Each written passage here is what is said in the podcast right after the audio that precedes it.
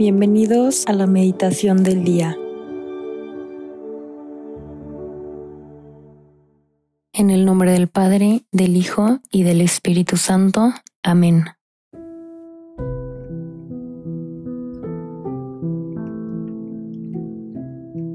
Ven Espíritu Santo, llena los corazones de tus fieles y enciende en ellos el fuego de tu amor. Envía Señor tu Espíritu Creador y se renovará la faz de la tierra. Oh Dios, que has iluminado los corazones de tus hijos con la luz del Espíritu Santo, haznos dóciles a sus inspiraciones para gustar siempre el bien y gozar de su consuelo. Por Cristo nuestro Señor. Amén.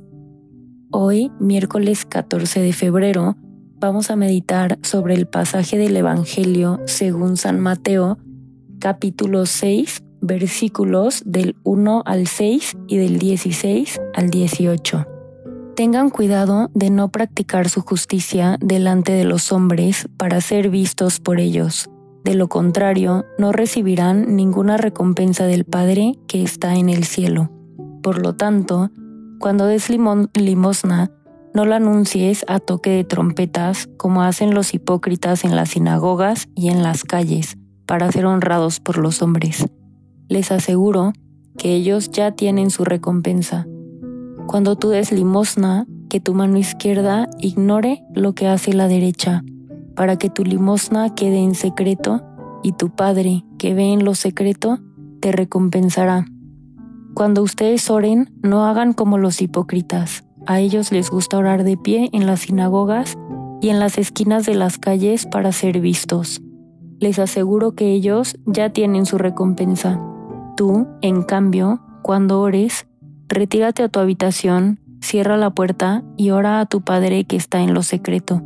Y tu Padre, que ve en lo secreto, te recompensará. Cuando ustedes ayunen, no pongan cara triste, como hacen los hipócritas, que desfiguran su rostro para que se note que ayunan. Les aseguro que con eso ya han recibido su recompensa. Tú, en cambio, cuando ayunes, perfuma tu cabeza y lava tu rostro, para que tu ayuno no sea conocido por los hombres, sino por tu Padre que está en lo secreto. Y tu Padre que ve en lo secreto te recompensará. Palabra del Señor, gloria a ti, Señor Jesús.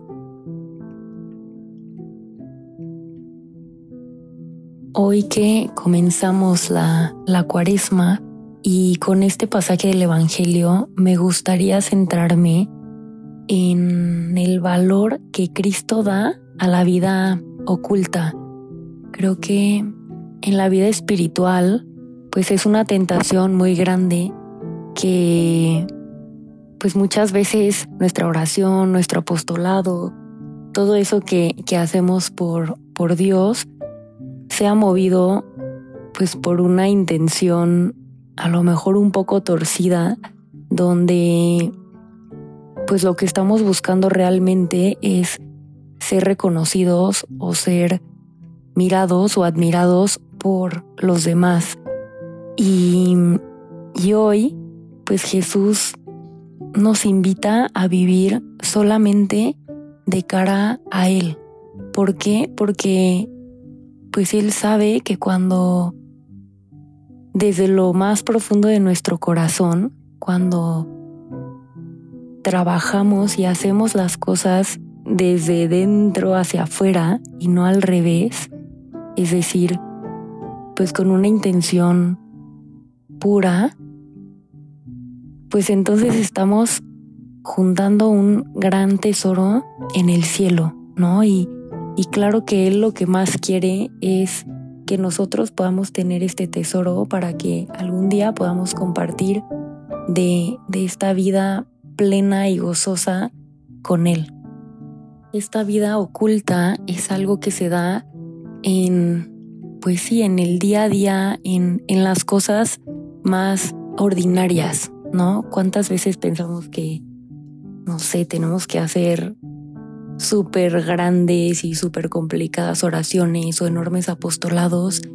Y, y creo que a lo que Jesús nos llama y la santidad, pues no es así, sino que esta se da en, en el momento presente, en esas cosas pequeñas, justo en las que a lo mejor los demás no, no, pueden ver y no están viendo.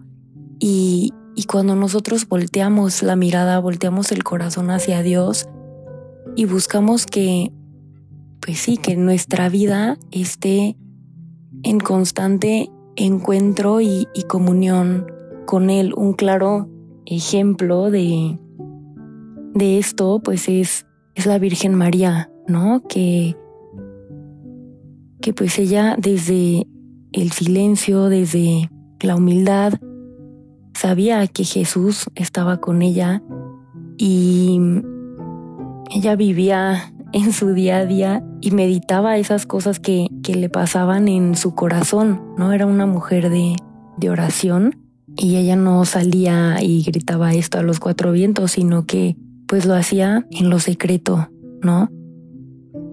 María es una mujer que vive como, como nadie más al servicio del proyecto de Dios, justamente porque es capaz de transformar esa rutina en una oportunidad para hacer presente el reino de Cristo, porque ella abraza ilusionada el don de la vida para dar a los demás y porque aún habiendo sido elegida por Dios para ser la madre de, madre de Cristo, no introduce su vida en un paréntesis al margen del resto de la humanidad, sino que ella sigue siendo una mujer cotidiana y, y va dejando que Dios toque y transforme su corazón en esas circunstancias que a ella le toca vivir. Entonces hoy quisiera invitarte a, a comenzar la cuaresma con esta actitud de, de poder vivir solamente de, de cara a Él, que pues para eso creo que lo único que hemos de hacer es pues dejarnos mirar, ¿no? Porque Él pues siempre está llamando a la puerta de nuestro corazón y estoy segura que, que si nosotros se lo pedimos, Él nos dará esa gracia y nos acompañará para que todo lo que hagamos pues sea movido por, por el Espíritu y que sea simplemente para, para dar gloria a Él y no para ser reconocidos, no para ser mirados por los demás, sino para alabarle y para hacer reverencia a Él con nuestras vidas.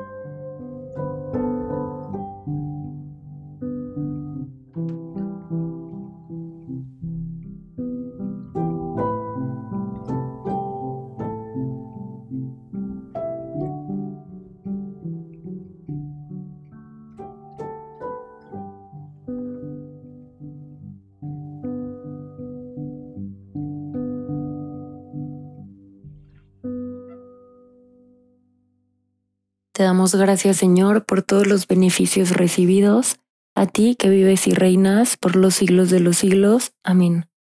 Cristo Rey nuestro, venga tu reino. María, Reina de los Apóstoles, enséñanos a orar. En el nombre del Padre, del Hijo y del Espíritu Santo. Amén.